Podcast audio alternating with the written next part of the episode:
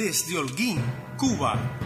Transmite La Voz del Este, una producción de Radio Mundial Adventista. Con un mensaje de esperanza para cada ciudad, amor para cada corazón y paz para cada alma.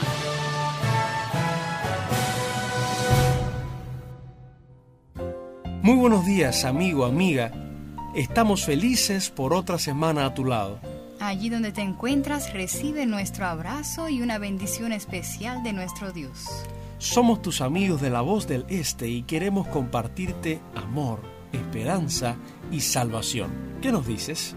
No te arrepentirás.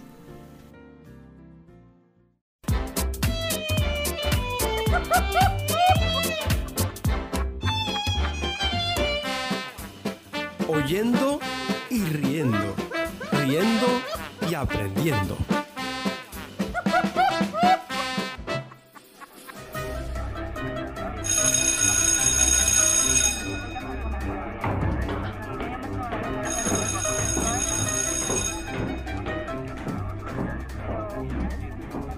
Profe, usted me castigaría por algo que yo no hice. Magdalena, claro que no. Eso sería una injusticia. ¡Qué alivio! Porque no hice la tarea. ¿Eh?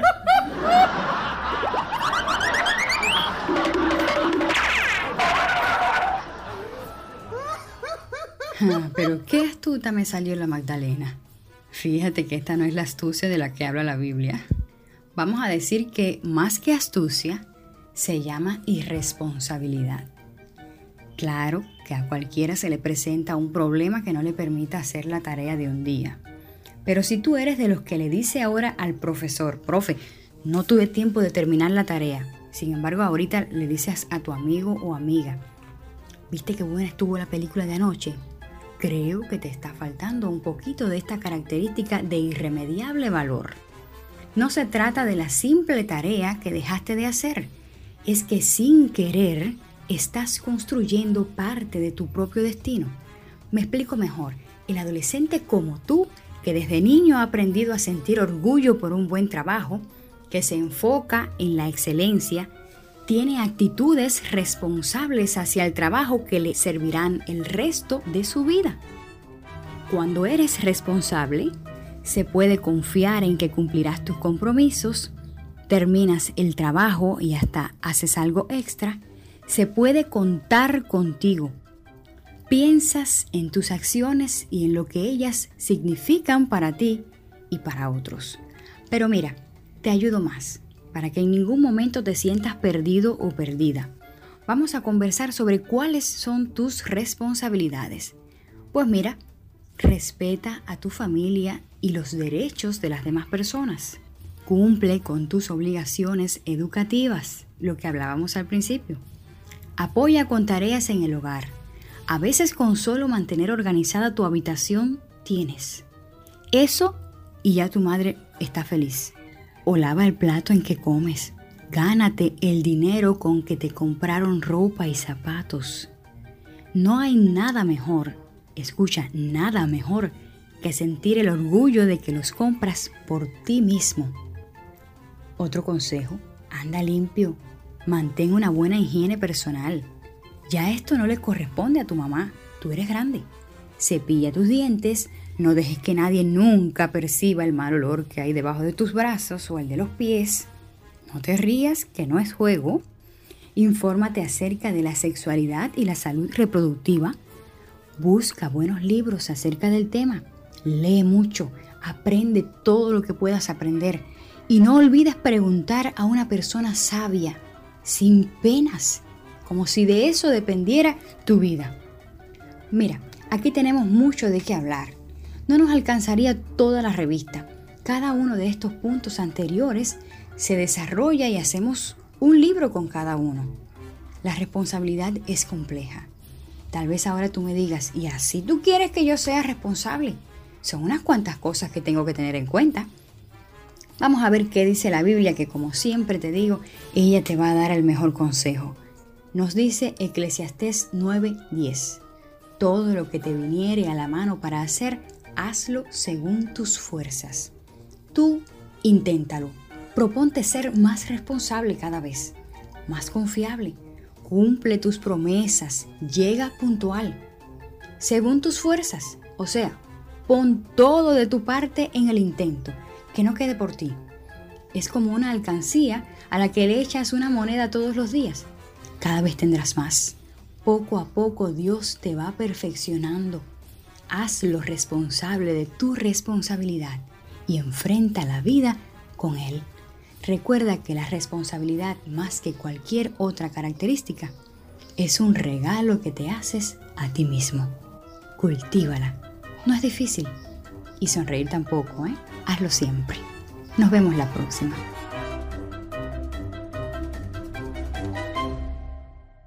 Para ti, música que alaba a Dios y alegra el corazón.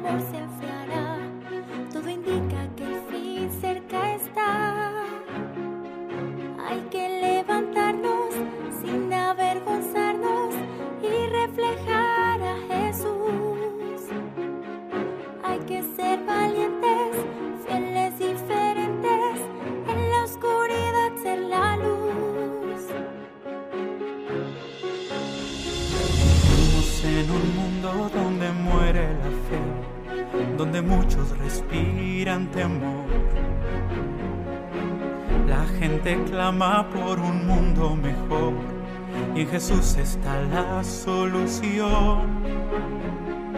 Hay que levantarnos, hay que esforzarnos y predicarle Jesús. Hay que ser valientes, fieles, diferentes, en la oscuridad ser la luz. Es momento que todos vean a Jesús en mi ciudad. Que conozcan hoy su bandera, que conozcan la verdad.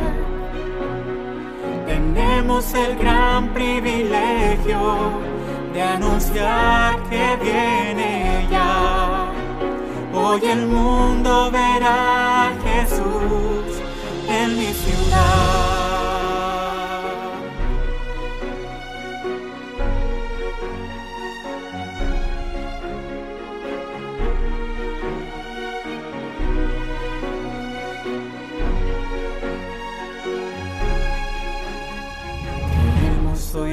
Vivir como Jesús vivió, darle todo nuestro corazón.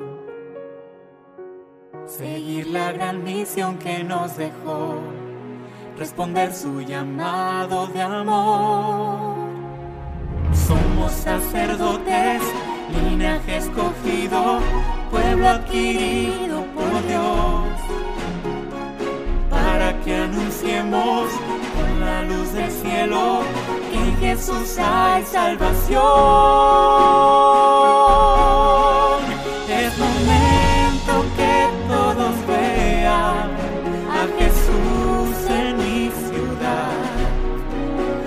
conozcan hoy su bandera, que conozcan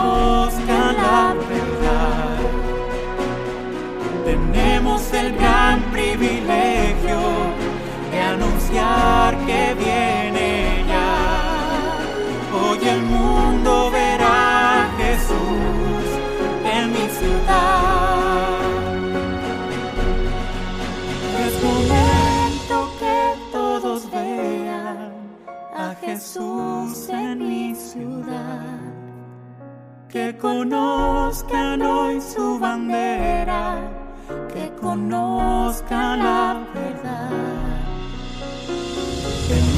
tenemos el gran privilegio de anunciar que viene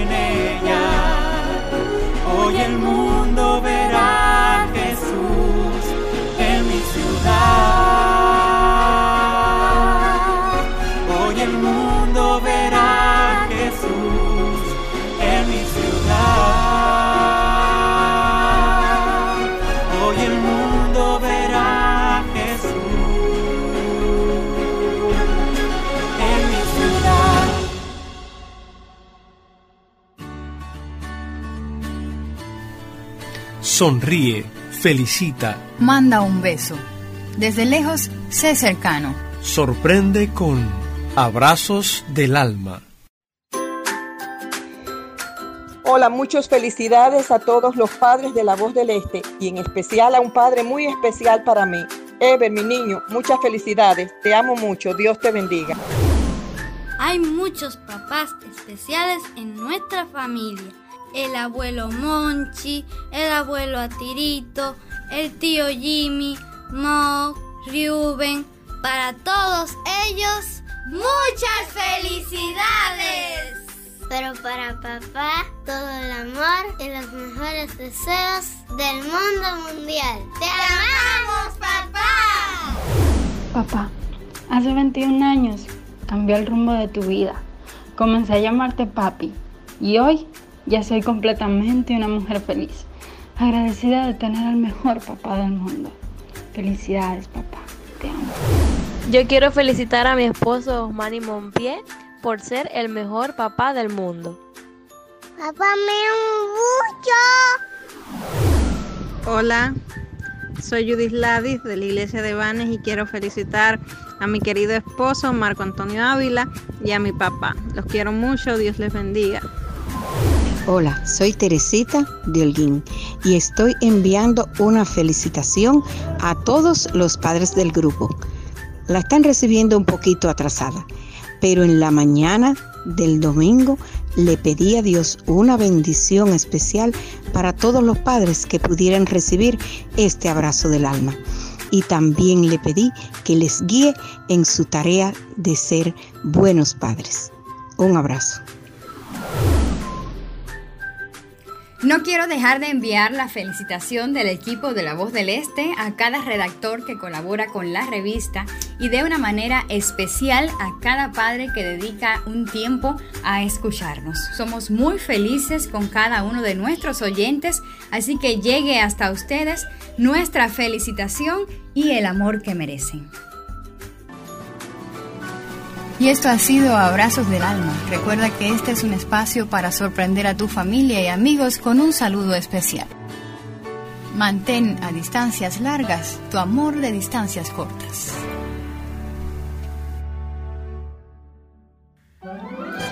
Prohibido olvidar.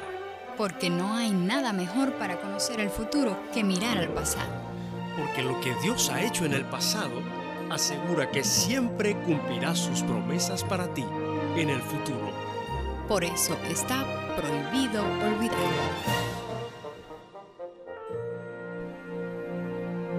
Hola amigo, qué placer encontrarnos nuevamente. Hoy te invito a cerrar tus ojos y echar a volar tu imaginación hasta los cuarteles de la KGB en la ciudad de Kiev, capital de Ucrania, allá en la antigua Unión Soviética, donde se desarrolló esta impresionante historia. El pastor Nikolai Panchuk fijó la vista en las paredes de la celda que lo rodeaban. ¿Qué pasaría con él? ¿Cuál sería su suerte? Se había negado a entregar la lista de los miembros de su iglesia al Comité para la Seguridad del Estado, conocido como KGB. A pesar de los métodos de tortura aplicados, Nikolai se mantenía firme, sabiendo que no podía traicionar a su Dios ni a sus hermanos. Así, fue enviado a una cárcel en Siberia. Allí, Nikolai fue asignado a la carpintería, donde diariamente realizaba un trabajo forzoso, pero al llegar el sábado, Nikolai decidió quedarse en su celda y no acudió como de costumbre a la formación. Él sabía que el sábado era el día santo del Señor.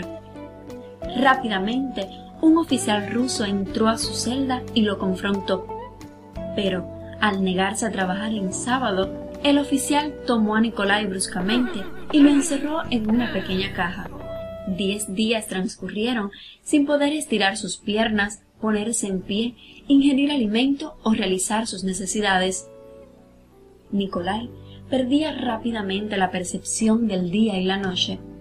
Sus fuerzas físicas iban debilitándose cada día, pero en su interior elevaba una oración continua a su Dios, y las notas de un himno tocaban fuertemente su corazón. Después de diez días, Nikolai fue sacado de la caja. Sus fuerzas se habían debilitado y le costaba mantenerse en pie, pero poco a poco volvió a incorporarse a su trabajo en la carpintería, hasta que, al llegar el sábado siguiente, Nicolai nuevamente se negó a transgredir el día del Señor. Fue así que, furioso, el oficial volvió a mandarlo hacia la caja, y diez días más transcurrieron sin ver la luz para el pastor Nicolai. Esta terrible escena se repetía continuamente. Nicolai era confinado diez días a una pequeña caja, al salir de ella, cada vez se encontraba más debilitado física y emocionalmente. La vida para Nikolai se tornaba cada vez más miserable. Dos años transcurrieron en aquella terrible situación. Los días continuos en aquel confinamiento en la celda cada vez eran más difíciles de soportar. El calambre en las piernas, el dolor en las articulaciones, la continua oscuridad formaban cada vez más parte de la cotidianidad del pobre pastor Nicolai. Un día, una visita de alto rango llegó hasta el campamento donde Nicolai era prisionero en Siberia. Por aquellos días, el pobre Nicolai se encontraba encerrado en su caja. Al entrar al establo para inspeccionarlo, el oficial de alto rango, preocupado por aquel mal olor, preguntó qué ocurría. Ah, oficial, es que tenemos un prisionero en esa caja respondió el director del campamento. Abran la caja de inmediato, ordenó el oficial. ¿Y cuál sería su sorpresa al ver aquel hombre metido en aquella nauseabunda caja? ¿Es cierto que usted se niega a trabajar? El pobre Nicolai, con las pocas fuerzas que le quedaban, rápidamente le explicó que era dentista del séptimo día y que, si se le permitía guardar el santo sábado, trabajaría el doble el resto de los días de la semana para poder cumplir con el trabajo de aquel día. Fue así como el oficial decidió asignarle un trabajo diferente. Si eres capaz de traer en la semana los ocho barriles que hacen falta para el sábado, podrás descansar ese día santo. Nicolai se comprometió a cumplir con la tarea. Al día siguiente, rápidamente se dirigió al establo para buscar al buey masí. Pero al viejo buey parecía no importarle en lo absoluto. Su paso era lento, como si no conociera las preocupaciones de Nicolai. Trataba de apresurar al viejo y terco animal, pero todo esfuerzo era inútil. Al llegar el jueves en la noche, Nicolai estaba completamente decepcionado. Tumbado en su cama, elevó una corta oración a su Dios y se quedó dormido. ¿Cuál sería su sorpresa al asistir al establo? Se encontró con que el viejo Mansi estaba completamente desenfrenado. Tenía tal energía y vigor que al abrir la puerta, Nicolai tuvo que echarse a correr a su lado para llegar hasta el arroyo. ¿Cómo podría mantener esa velocidad e intensidad durante tantas horas? Nicolai seguía pensando que el buey se caería en cualquier momento, pero no lo hizo no era menos que un milagro que el Espíritu de Dios estaba manteniendo a ese buey sobre sus patas. Al caer la tarde, el milagro estaba completo. Nunca había estado tan seguro de que Dios estaba obrando un milagro, un milagro que superaría todos los milagros, y todo a favor de un pastor ruso que se había dedicado a adorar a Dios y su recordativo de la creación. En las sombras del día que caía, Nicolai, tumbado en su cama, sonreía con la satisfacción de poder descansar el santo sábado del Señor. Casi al quedarse dormido, vino a su mente el texto de Zacarías capítulo 4, verso 6. porque no es con ejército ni con fuerza, sino con mi espíritu, ha dicho Jehová de los ejércitos. Pero esta es solo parte de la impresionante historia. Si deseas conocer qué sucedió en el campamento de Siberia, después de aquel impresionante milagro del Señor, evidenciado en la vida del pastor Nicolai y del buen Mansik, te invito a encontrarnos justo dentro de siete días en este espacio donde siempre tienes prohibido olvidar.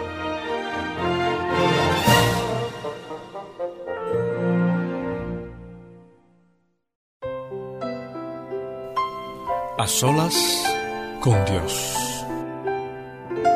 Un momento para abrir el corazón y confortar el alma. Porque el Dios que escucha recompensa siempre a todo el que lo busca. Hola, buenos días. Mi nombre es Joana Jiménez, soy de El Salvador. Eh, mucho gusto en poder saludar a todos estos amigos de países muy lejanos. Para mí es un gran placer. En esta mañana quiero invitarlos a tener una pequeña oración. Querido Jesús, te doy gracias en esta mañana por haber permitido un nuevo día, Señor. Poder escuchar el canto de las aves, poder ver la luz del sol, Señor. Gracias porque has tenido con bien a todos tus hijos del mundo que en esta mañana han podido darte gracias por las bendiciones. Padre, en esta hora te doy gracias también por haberme permitido conocer a estas personas y poder compartir de tu palabra por medio de, de estas redes, Señor. Sabemos que usándola de la mejor manera será beneficio para cada uno de nosotros. Permítenos, oh Dios, aprender para poder enseñar a los demás y poder aprender y comprometernos de corazón contigo, Señor, para poder ir a predicar también tu evangelio. Gracias, Dios, por haber puesto el pan en cada una de nuestras mesas, oh Dios. Te agradecemos por la vida y la salud que nos has dado hasta este momento. Que puedas bendecir, te pido, Señor, a aquellas personas que están adoleciendo también, pero que se haga tu voluntad. Padre, te pido que puedas bendecir a todas aquellas personas que siguen distribuyendo tu mensaje, oh Dios. Bendícelas, por favor. Te pido que nos ayudes a nosotros a estar firmes y fieles en tu camino. En el nombre de Jesús te lo pedimos. Amén.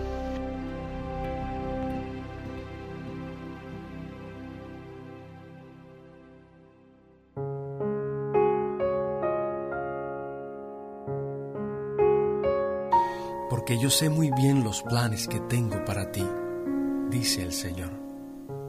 Planes de bienestar y no de calamidad, para que tengas un futuro y una esperanza. Porque Dios quiere hablarte. Porque Dios quiere bendecirte. Porque Dios quiere darte esperanza para hoy. Hoy como cada lunes con el pastor Martiel Larramendi. Qué placer nos da poder acercarnos nuevamente hasta ti, querido amigo, querida amiga que nos escuchas. Es un privilegio el que nos das a este equipo de trabajo de la voz del Este, el poder llegar hasta tu casa y desearte que el Señor te bendiga. Si tú pasaras mucho tiempo viviendo en un lugar donde has sufrido, te han tratado mal, no te han comprendido, has pasado hambre y de pronto tienes el privilegio de que te ponen un vehículo frente a la casa donde estás sufriendo, que te va a llevar hasta otro lugar donde te esperan con los brazos abiertos, te van a amar, te están esperando con una casa para ti solo o para ti sola ¿Qué tú haces? ¿Te quedas unos días más ahí para aprovechar, sufrir un poquito más o te vas enseguida? Vaya, si te quedas es porque serías una persona masoquista. El ser humano por instinto natural le huye a todo lo que le produce dolor. Sin embargo, yo quiero compartir contigo ahora cuatro meditaciones a partir de esta que van a responder a una pregunta bien curiosa. ¿Por qué Jesús se quedó en la tierra después que resucitó por 40 días más. ¿Qué pasó Jesús aquí en la tierra durante los tres años y medio que estuvo trabajando en su ministerio público? Bueno, pues pasó muchos tiempos buenos porque hizo el bien. Pero ¿cuál fue el resultado? ¿Cuál fue la forma en la cual el mundo recibió a Jesús? Dice la Biblia que a los suyos vino y los suyos no le conocieron, no lo recibieron. Las personas lo rechazaban y el mayor rechazo lo recibió de los líderes religiosos. Entonces, cuando llega el momento de la cruz, momento del de, mayor agonía de Cristo, tan terrible que él temía que nunca más podría unirse con el Padre por causa del pecado que él estaba llevando encima, al punto de él exclamar, Padre, ¿por qué me has desamparado? Y muere finalmente cuando llega el domingo de la resurrección y, se sale victorioso de la tumba. Yo te pregunto, ¿por qué no se fue para el cielo? ¿No hubiese sido lo mejor ya salir de este mundo y quedarse ahí arriba en un final? Si el objetivo de Jesús al venir a esta tierra era el de redimir al ser humano, ¿ya no lo había hecho?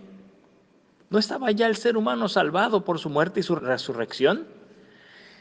Te voy a responder con un pasaje bíblico.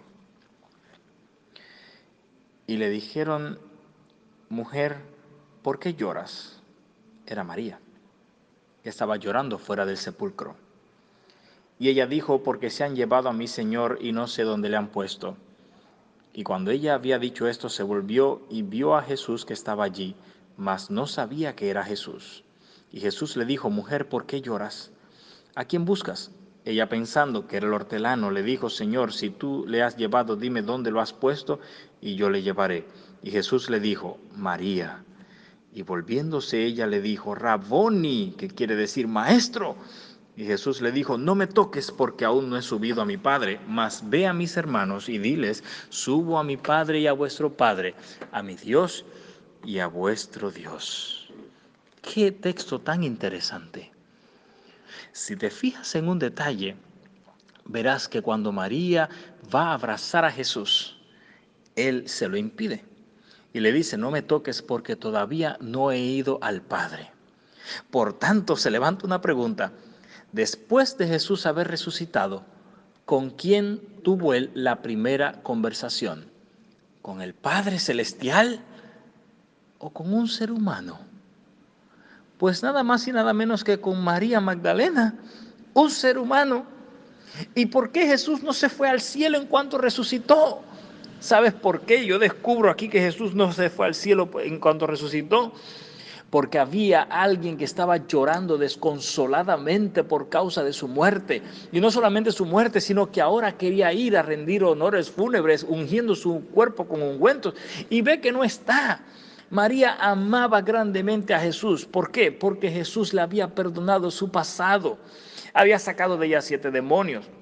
Había mostrado un amor tan grande hacia ella como nadie lo había mostrado, que ahora ella llora por la muerte de su amigo, de la única persona que le estimó, que le amó de corazón. Y ella comprendió que le amó tanto que murió por ella.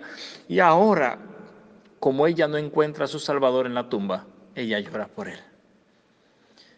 ¿Le interesa a Jesús el dolor del ser humano? Mira, querido amigo, amiga que estás ahí haciendo los quehaceres del hogar mientras escuchas. A Dios le interesan tus lágrimas y tus problemas más de lo que te imaginas.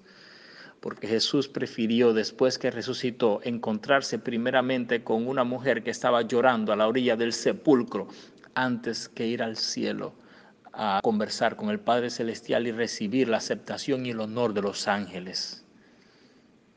Jesús podía haberse ido al cielo y quedábamos salvos, pero él no quería irse sin dejar primero a una mujer consolada con la verdad de que él había resucitado y que iba a encontrarse no solamente con el Dios del cielo, sino con el Dios que ama al ser humano. Por tanto, cuando las lágrimas llenen tus ojos, muchas veces el peligro que ellas traen es que te impedirán mirar que el que está frente a ti es el Dios del cielo que vino a abrazarte. Y vas a pensar que es un extraño o alguien que no te ama o no sentirás tal vez su presencia. Así se sintió María, desconsolada, sola y aún delante de Jesús, no le identificó. Pero Jesús es tan amoroso que en medio de ese desconcierto que ella estaba viviendo, se reveló a ella como el Salvador. María, voy para el cielo, voy a ver al Padre, pero no podía irme sin verte a ti, para que dejes de llorar. Tus lágrimas le importan a Jesús. Jesús no se fue al cielo porque quería dejar claro al ser humano que Él se interesa en nuestro dolor. ¿Por qué tú has llorado hoy? ¿Por qué pasaste anoche la noche llorando? ¿Porque tienes un familiar enfermo y el médico dijo que no tiene cura? ¿Porque tienes un hijo perdido en el alcohol? ¿Porque tu esposo decidió irse con otra mujer y ahora te ha abandonado? Lloras porque los parientes que están fuera de Cuba no pueden reunirse contigo por las circunstancias que estamos viviendo. Lloras porque tienes problemas económicos y no sabes ahora cómo arreglar el techo que se te está cayendo a pedazos encima de la cama y ya no sabes qué hacer, lo único que puedes hacer ya es llorar. Querido, alégrate, porque Jesús, cuando vio tus lágrimas, lloró junto a ti. Pero Jesús no viene como el ser humano a sentarse a llorar contigo y a tirarte el brazo al lado y arriba en el hombro y te dice, yo lo siento, te entiendo, pero no hace más nada. No, Jesús no vino solamente para mostrar su compasión. Jesús vino a enjugar tus lágrimas. Le duele tu dolor, pero seca tus lágrimas, porque la solución de tu vida está en aquel que resucitó. Jesús no se fue al cielo para demostrarte que puede consolar tu corazón porque te ama. Que el Señor te bendiga, que derrame su paz en tu vida, que consuele tu adolorido corazón. Y créelo, créelo, Jesús está en el cielo hoy, intercediendo por ti, porque te ama como nadie jamás te ha amado.